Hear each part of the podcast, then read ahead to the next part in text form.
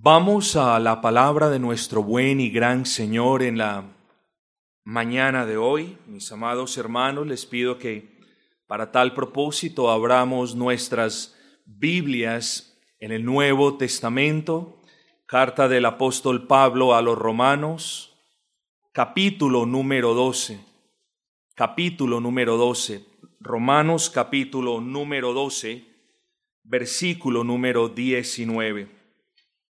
Dice la bendita palabra del Señor, no os venguéis vosotros mismos, amados, sino dejad lugar a la ira de Dios, porque escrito está, mía es la venganza, yo pagaré, dice el Señor. No os venguéis vosotros mismos, amados míos, sino dejad lugar a la ira de Dios, porque escrito está, mía es la venganza, yo pagaré, dice el Señor. Estimados hermanos, no es difícil comprender que muchos de los asesinatos que se cometen en este mundo se deben a una aparente necesidad que las personas tienen de saciar su sed de venganza. Cuando asesinaron a mi padre en el año 96, evidentemente estando yo en un estado de incredulidad, yo quería vengarme de lo que me hicieron eh, haciendo lo mismo con otras personas. Como yo era antes, así hay millares de personas en la actualidad incluso creyentes que creen que justicia es retribuir ojo por ojo y diente por diente. Y es que desde el comienzo de la historia, hermanos, el ser humano ha sido vengativo por naturaleza. Esto es, el hombre quiere que quienes le han causado sufrimiento sientan el mismo o mayor sufrimiento del que la otra persona les ha causado. Ayer veía en un, antier veía en un documental en el que la familia de la víctima había jurado y le había dicho al victimario las siguientes palabras, si algún día te veo, te voy a picar con mis uñas. Expresión fuerte. Uno se pregunta por qué. Porque el victimario picó, descuartizó a la hija de esta mujer. Entonces el punto que yo quiero que noten es que, es que entre el hombre hay una cultura esparcida, ojo por ojo, diente por diente. Si tú me hiciste eso, al menos tú debes pagar con lo mismo que me hiciste. Y si me va bien, aún con creces. Y eso está en el corazón del hombre. El hombre lucha para saciar la sed de venganza cuando en realidad deberíamos todos luchar para que esa sed se desvaneciera en la gracia de Dios. El cristianismo, por si a alguien se le ha olvidado, queridos hermanos, nunca ha sido una religión de justicieros, nunca, nunca. Tenemos derecho a acceder a la justicia, tenemos derecho a la justicia, pero el cristianismo nunca ha sido una religión de justicieros, de personas vengativas, el cristianismo verdadero nunca ha sido una religión de revanchas y de desquites para aquellos que nos hacen mal a nosotros. Una cosa muy diferente, queridos hermanos, es la justicia acorde a la escritura y otra diametralmente opuesta son los sentimientos de venganza, de revancha y de desquite que muchos disfrazan de piedad y de carácter bíblico.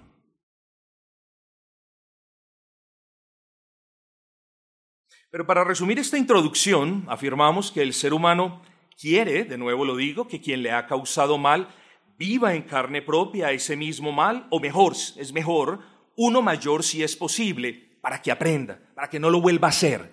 Nos creemos dioses, jueces, jurado y verdugo. En el sistema inglés, usted tiene un juez. Ese juez es independiente del jurado y quien aplica la pena, el verdugo, es diferente de los otros dos. Luego se aboga por una imparcialidad plena y absoluta en contraste con el sistema colombiano, que no conozco muy bien, pero donde el juez es el juez, es el jurado y es el que impone la pena, todo lo demás. Hay veces nosotros queremos ser jueces y verdugos y jurados. Hay veces nosotros queremos que la justicia se haga a nuestro modo, en nuestro tiempo, con la intensidad que queremos y de la manera como la queremos.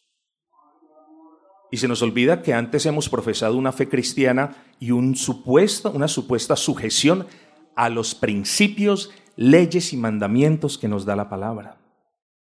Así que luego debemos traer toda concepción de aplicación de justicia a los preceptos y principios de la palabra del Señor, particularmente aquellos en el Nuevo Testamento.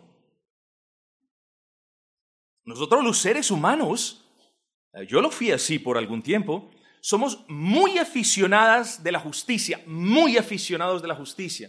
Queremos la justicia, amamos la justicia, pero le huimos a la justicia cuando la justicia llega y nos toca las puertas de la casa. ¿Cierto? Muy frecuentemente queremos la guillotina para los pecados de los demás, pero solamente una palmadita en la mano para los pecados nuestros. Así es. Quieren la justicia de Dios y que descienda fuego del cielo para quien nos hace algún agravio menor, pero piden y ruegan misericordia y perdón cuando son ellos los que pecan grandemente en contra de otros. Así es la raza humana. Y así también en ocasiones somos nosotros, hermanos. Eh, creo que voy a citar en este momento Em, una breve anécdota, es histórica, es corroborable, pero quiero hacerlo para ilustrar el punto, mis amados. Cierto personaje en la Revolución Francesa, involucrado con la Revolución Francesa, creía que el método más eficaz para impartir justicia, método más eficaz, decía él, el más rápido, el mejor para impartir justicia, fue uno de los principales defensores de este método, abogó por el uso de este método, habló de la guillotina. Providencias del Señor, ¿cierto? Que nos pueden ser de enseñanza para nosotros. Este hombre que llevó a muchos a la guillotina, este hombre que impulsó el uso de la guillotina y que dispersó el uso de la guillotina por toda Francia, este hombre que dijo, así tiene que ser la justicia, murió en 1794 degollado bajo una guillotina. Ah, interesante. El punto es, mis amados hermanos, somos en general personas vengativas, además de ser personas injustas con un sentido trastocado de la justicia, muchos quieren que la justicia se haga a su tiempo y a su modo, porque de lo contrario no calmaría su insaciable sed de venganza. Mis hermanos, si Dios no existiese, esto es un hipotético imposible, si Dios no existiese y por ende, si en el mundo no existiese la justicia de Dios, el espíritu que habita, ese espíritu revanchista que habita en el corazón de cada ser humano, nos hubiese destrozado ya hace muchísimos miles de años. O puesto de otra manera, mis amados, si Dios no restringiese el pecado, si el Señor no contuviese, si el Señor no frenase ese espíritu revanchista de muchas personas, nos hubiésemos matado ya hace mucho tiempo, hace mucho tiempo. Si el Señor no obstaculizase ese espíritu rencoroso y revanchista de muchos, ya la humanidad se hubiese destruido a sí misma hace mucho tiempo. Así que este es el título que tenemos en la mañana de hoy, espíritu revanchista.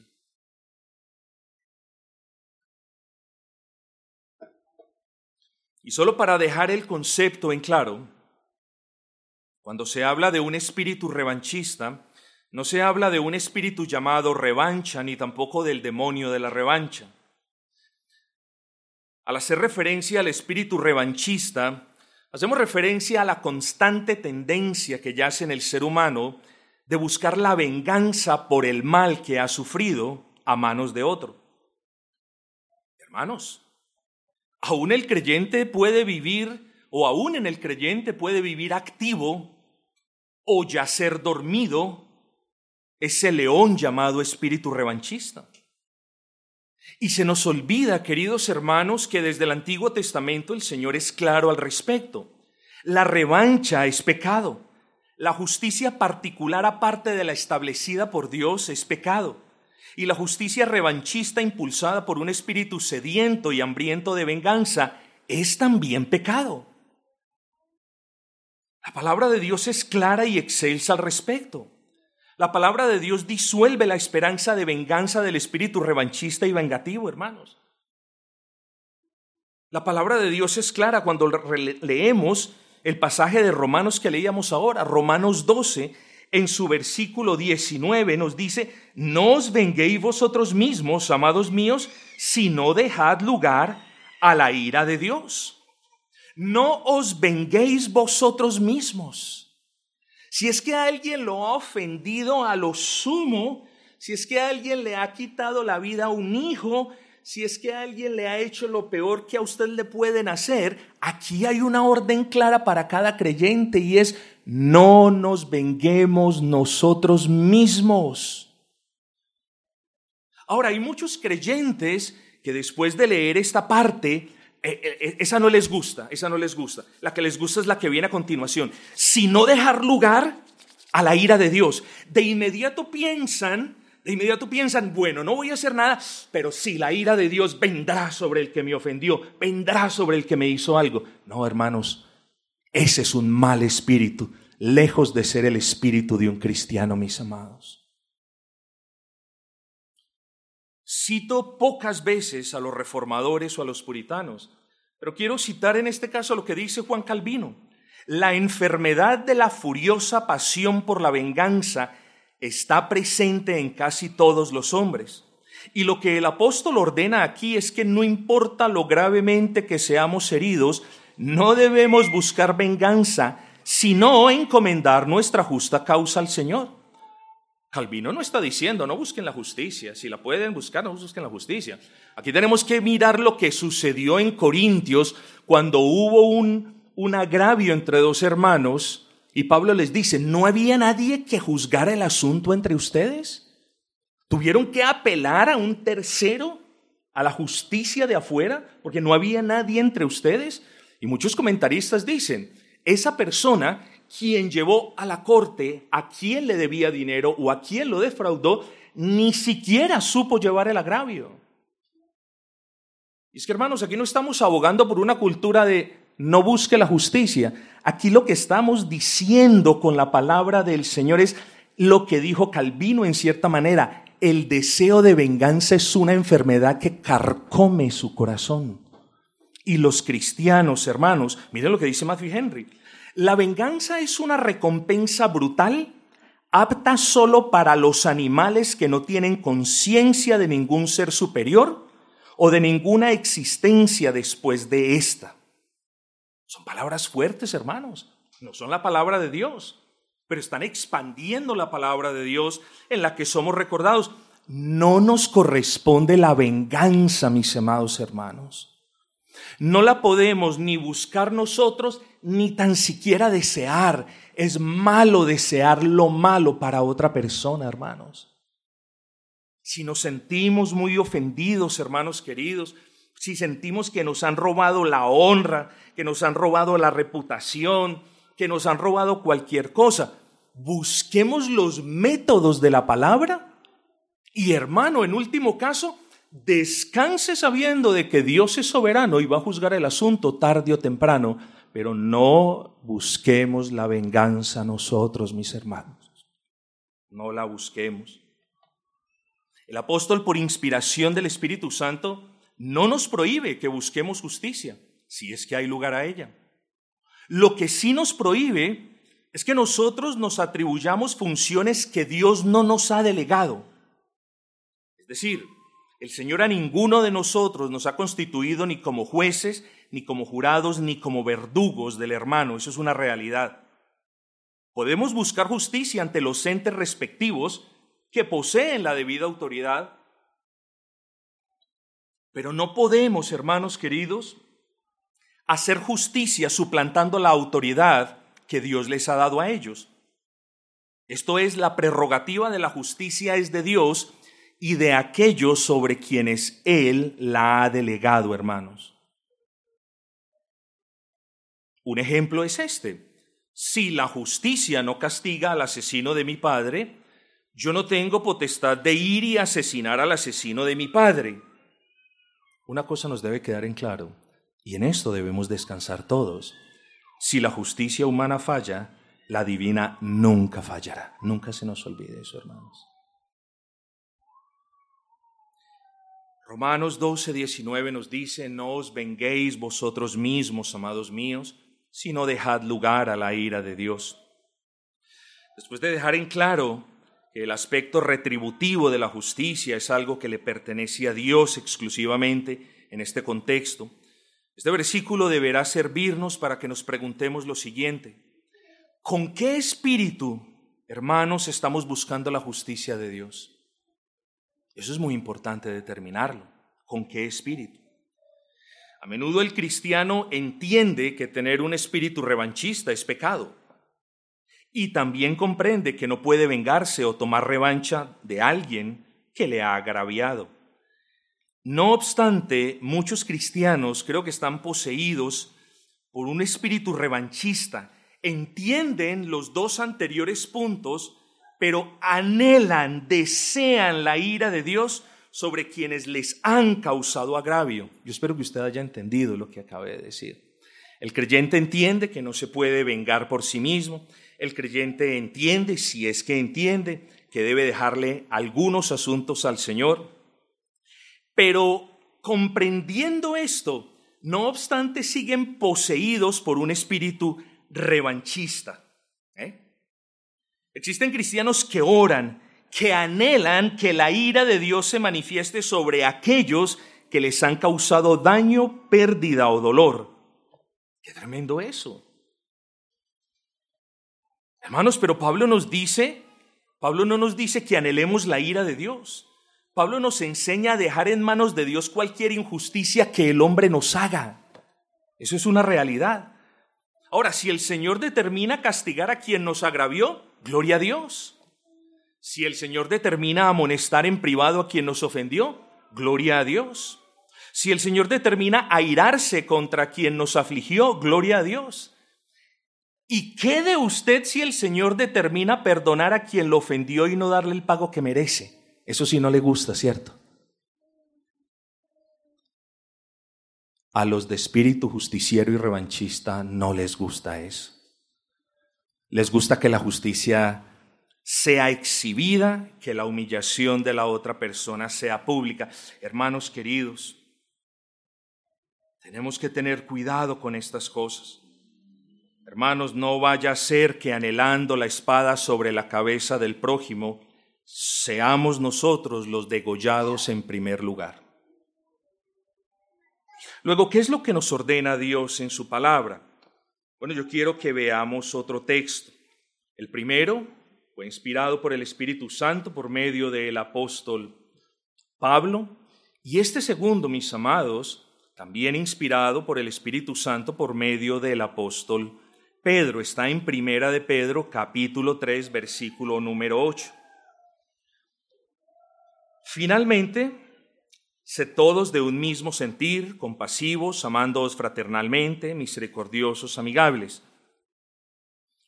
Es evidente que el apóstol está hablando a creyentes, hermanos, les insta a ser compasivos, misericordiosos, les insta a amarse. Pero inmediatamente dice no devolviendo mal por mal, ni maldición por maldición, sino por el contrario, bendiciendo, sabiendo que fuisteis llamados para que heredaseis bendición. Aquí tenemos dos órdenes, hermanos queridos, una negativa y una formulada de manera positiva. Vamos a analizar primero la negativa, mis amados. No devolviendo mal por mal ni maldición por maldición. ¿A quién se dirige el apóstol? ¿A creyentes o a incrédulos? Bueno, estamos en el contexto de creyentes. En realidad el contexto demanda que interpretemos el texto como si el apóstol le hablase a creyentes. Luego la orden del apóstol para todos nosotros, los creyentes, a lo largo de todas las generaciones en todo el mundo, es una orden que se compone de dos aspectos básicos. Mis amados, el primero, a nunca tomar justicia por mano propia. ¿De dónde podemos derivar esto? No devolviendo, ahí en esa palabra, no devolviendo. Si alguien nos hace mal, nosotros, por orden del Señor, estamos, estamos obligados, hermanos, a no devolver. Es decir, nosotros no podemos devolver. Y lo segundo, no podemos devolver lo mismo que la persona nos hizo. ¿Eh? Entonces, lo primero es no podemos nosotros devolver. Y lo segundo es nunca podemos hacerle mal a quien nos ha hecho un mal a nosotros. Si alguien nos ha ofendido, la manera no es ofendiéndole de regreso. Si alguien nos ha humillado, la manera no es humillándole de regreso. Si alguien no nos ha hablado con cortesía, la manera no es humillándolo de regreso.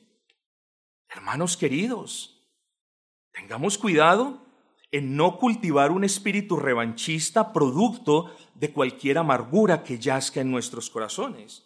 Y vuelvo a citar a Calvino aquí, cosa rara que hago. Y aunque comúnmente se piensa que alguien que no se vengue de las injurias de las que fue objeto, tiene una mente débil y servil, la realidad es que Dios cuenta la mansedumbre de esta actitud con nobleza y magnanimidad, hermanos. Hermanos, los cristianos no tenemos un espíritu revanchista, hermanos.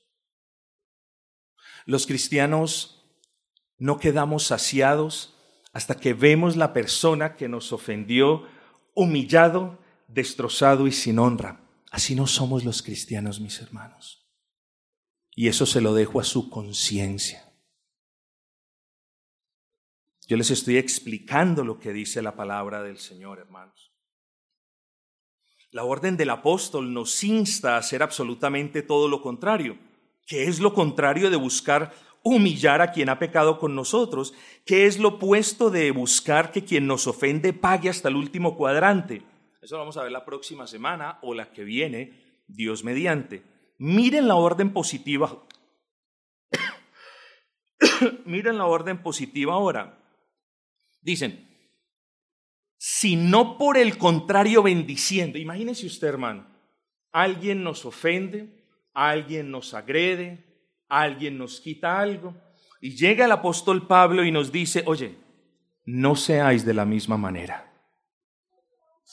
Por el contrario, ahora nos llama una antítesis. Nos dice primero, no seáis de la misma manera. Y lo segundo, ahora nos da una orden positiva. Y es ser de bendición para quien nos ha ofendido, para quien nos ha faltado. Eso lo puede leer usted sino por el contrario bendiciendo. Ahora, hermanos, aquí tenemos que ser cuidadosos porque ¿qué significa esto de bendecir a quien nos ha ofendido, hermanos? Particularmente significa orar por él. En eso están de acuerdo la mayoría de los comentaristas. Orar por quien nos ha ofendido. Hermano, mire, si usted no quiere sufrir el daño, si usted no es capaz de aguantar la ofensa, si usted demanda justicia, entonces búsquela, pero escudriñese a usted mismo, no sea que enseguecido por un espíritu revanchista, usted demande que fuego llueva del cielo y Dios decida perdonar a la otra persona y dejarlo sin el castigo que usted tanto ha pedido. Eso es bíblico. Lea Proverbios. No te alegres con la caída de tu adversario, no sea que a Dios no le agrade y lo deje sin castigo.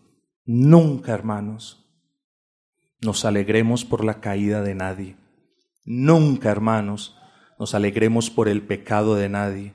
Y siempre recordemos la ilustración Nunca pidamos la guillotina, porque puede que mientras nosotros la estamos pidiendo, la cuchilla ya está bajando sobre nuestras cabezas. Siempre guardémonos de un espíritu revanchista, hermanos. Hermanos, ¿y por qué les aconsejo que oren por cualquier adversario que tengan y que no tomen la justicia en sus manos? Bueno, hermanos, porque a eso nos llama la Escritura, a orar a favor de quien nos ofende. Ore por quien le ha causado ofensa o daño y guarde su corazón. Hermanos, note el texto. Si nosotros los creyentes, y mire lo que dice la palabra, que fuimos llamados a que heredásemos, a que recibiésemos por gracia toda la plétora de bendiciones que están en Cristo, miren lo que nos dice el texto. Como nosotros somos llamados a la herencia de todas las bendiciones, miren lo que nos dice. Sean, aunque sea de bendición temporal para quien lo ha ofendido. Es que se nos olvida, mis amados hermanos, que hemos ofendido tanto a Dios y que pocos somos merecedores de la herencia de bendiciones que tenemos, que ahora ya no nos creemos con la obligación de ser de bendición para otros. Pues bien, hermanos, hoy es un buen día para recordar lo que dice Primera de Pedro 3:9, en virtud de que somos herederos de las bendiciones, seamos bendición para con quien nos ha hecho mal. Hermanos, aquí lo dijo Pedro. Allí en Romanos 12 lo dijo Pablo. Y este par de apóstoles simplemente así hablaron por inspiración, porque eso fue lo mismo que dijo Cristo. ¿No fue, no fue, no fue lo mismo que dijo Cristo en Mateo 5:44? Pero yo os digo, amad a vuestros enemigos, bendecid a los que os maldicen, haced bien a los que os aborrecen, y orad por los que os ultrajan y os persiguen. ¿No fue lo mismo que dijo Cristo? Es absolutamente lo mismo, hermanos.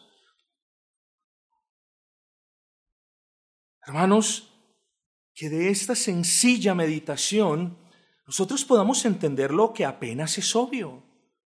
Jamás le paguemos a la misma de la misma manera como las otras personas han obrado con nosotros. Lo segundo que tenemos que hacer, hermanos, es debemos orar por ellos y así haremos lo que es agradable a Dios.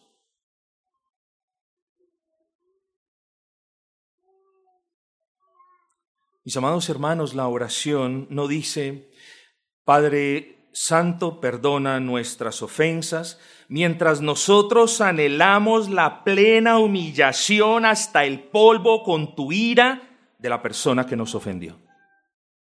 Así no dice la oración. Padre, perdona nuestras ofensas porque nosotros tenemos la gracia para perdonar a los que nos ofenden. La oración debería ser, ayúdame Señor a no pagar mal con mal. Ayúdame, Señor, a no devolver maldición con maldición. Ayúdame, Señor, a no ser vencidos por el mal. Y sobre todo, ayúdame, Señor, a orar por quien me ha ofendido.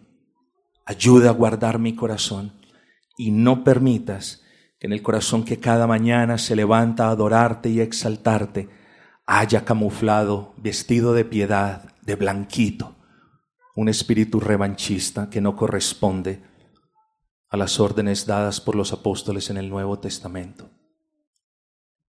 Usted podrá decir, pero David clamó la muerte para sus enemigos y todo lo demás, contextos diferentes, algunas oraciones especiales en contextos especiales. No está obligado a hablar así ni a orar así, mas si usted lo que quiere es, es que la ira de Dios, que fuego del cielo, caiga sobre su enemigo, sobre su adversario, por favor, hermano, guárdese de que primero no lo queme a usted. Pidámosle al Señor que guarde nuestros corazones de todo espíritu vengativo y revanchista. Quiera el Señor tener misericordia de todos nosotros, hermanos.